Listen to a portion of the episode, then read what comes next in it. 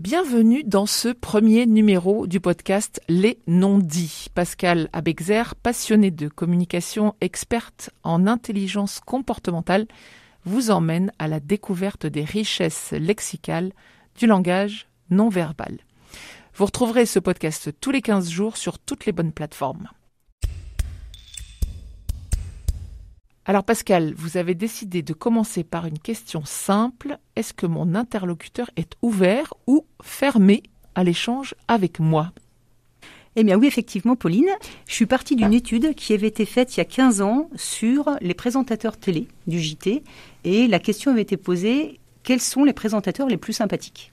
Le résultat était sur Claire Chazal, Jean-Pierre Pernaud, Béatrice Schoenberg et Patrick Poivre d'Arvor. Mais l'essentiel, c'est pas leur nom, c'est plutôt pourquoi. Mhm. Pourquoi ils avaient été choisis comme les présentateurs les plus sympathiques. Et euh, en fait, c'était dans la façon dont ils regardaient les personnes. Ils nous regardaient tous avec la partie gauche de leur visage. La partie gauche, c'est-à-dire que quand on tourne le visage, on voit leur joue gauche, leur oreille gauche, mhm. mais ils ne le faisaient surtout pas consciemment. C'était non conscient. Donc je suis partie de cette étude.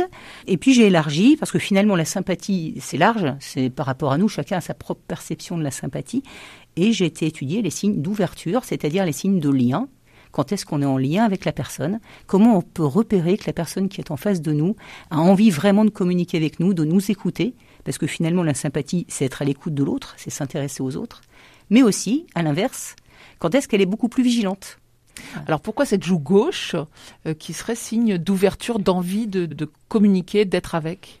Alors, en synergologie, euh, quand on décode les, émotions, quand on décode l'état de, la, personne, le côté gauche est un côté qui est beaucoup plus tourné vers le lien, qui est tourné vers soi, alors que le côté droit est un côté plus vigilant.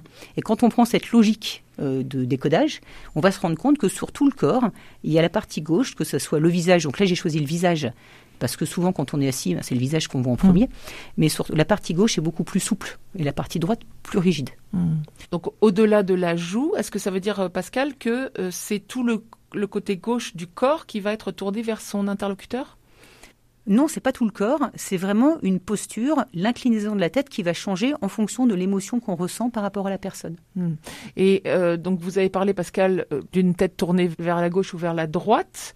Mais il y a d'autres positions de la tête qui donnent des indices sur euh, l'état émotionnel de l'interlocuteur? Il y, a, il y a beaucoup de positions de tête. Il y en a deux qui sont très connues. Par exemple, si je lève le menton vers le haut, D'ailleurs, vous, pouvez essayer de le faire.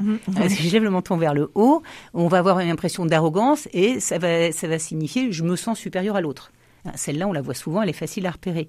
Comme à l'inverse, si je mets le menton vers le bas, on va avoir l'impression que la personne se met plutôt en position basse et qu'elle se sent inférieure à l'autre. Et on les voit souvent, ça c'est des faciles. Par contre, ce qui est plus affiné et qui est moins intuitif, c'est de se poser la question justement du côté gauche et du côté droit. Mmh. Euh, rarement, quand on regarde quelqu'un, on va se dire tiens, la personne me regarde du côté gauche ou droit.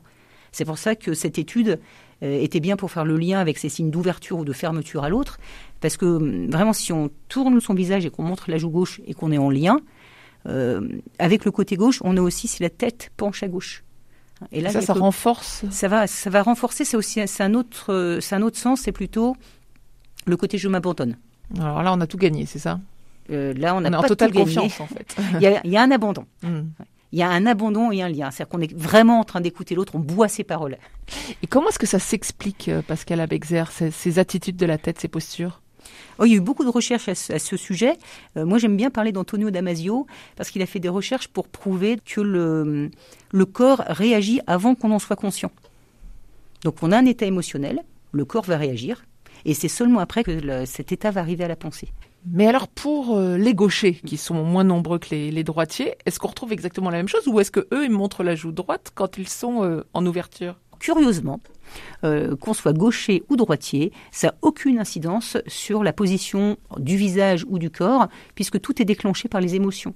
Et les émotions ne sont ni gauchères ni droitières, elles sont universelles. Vu qu'on étudie du non-conscient, on ne peut pas dire aux gens fais un geste, on va l'analyser, ça devient plus conscient.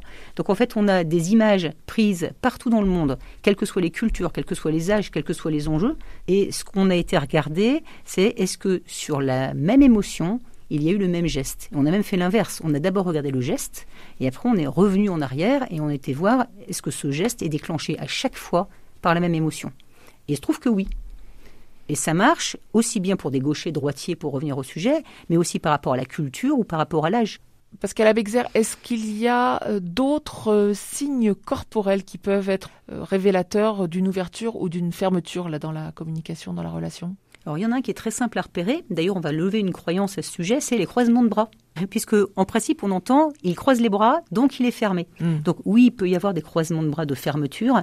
On va les repérer avec les mains cachées quand vous croisez les bras et les épaules très hautes et contractées. Hmm.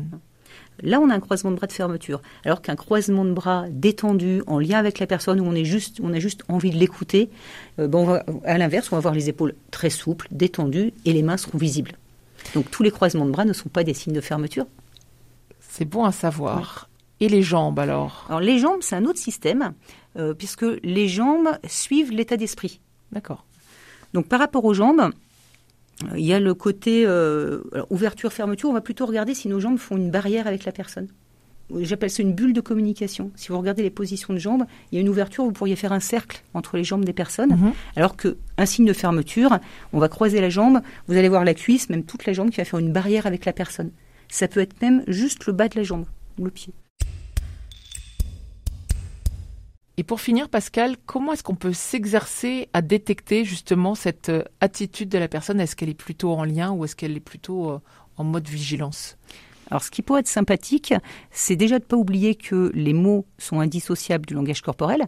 Et ce que je pourrais vous proposer, c'est la prochaine fois que vous êtes pas spécialement en relation avec quelqu'un, mais peut-être entre une troisième personne. Ça peut être dans le métro, ça peut être euh, dans un magasin, et de regarder un échange. Si la personne euh, est en lien ou pas en lien, c'est-à-dire si elle monte son côté gauche ou son côté droit, regardez de quoi elle parle pour voir si c'est plutôt des mots qui sont vigilants ou plutôt des mots qui sont détendus. Hmm. Pour essayer de voir, parce que chaque changement d'attitude est un changement d'état d'esprit. Et si on parle de quelque chose euh, qui est euh, un peu problématique ou sur lequel on n'est pas d'accord, on va plutôt avoir tendance à se remettre sur la réserve, c'est ça? Vigilant. le, la vigilance. On va être plutôt vigilant, ouais. Bien, merci Pascal, parce que je pense que pour un certain nombre d'entre nous, c'est une découverte. Euh, si ce podcast vous a plu, abonnez-vous et faites le cadeau de sa découverte à vos amis. Pascal, quel est le sujet du prochain numéro? J'ai choisi de vous parler de la façon dont nous nous asseyons sur une chaise. Et ça, ça dit beaucoup Ça en dit beaucoup et vous verrez qu'on va retrouver si on est en lien avec la personne ou pas en lien, ou plutôt si on a envie d'interagir avec ou pas. On vous donne rendez-vous dans 15 jours pour le prochain numéro des non-dits et on souhaite de belles expériences de communication non verbale à tous nos auditeurs.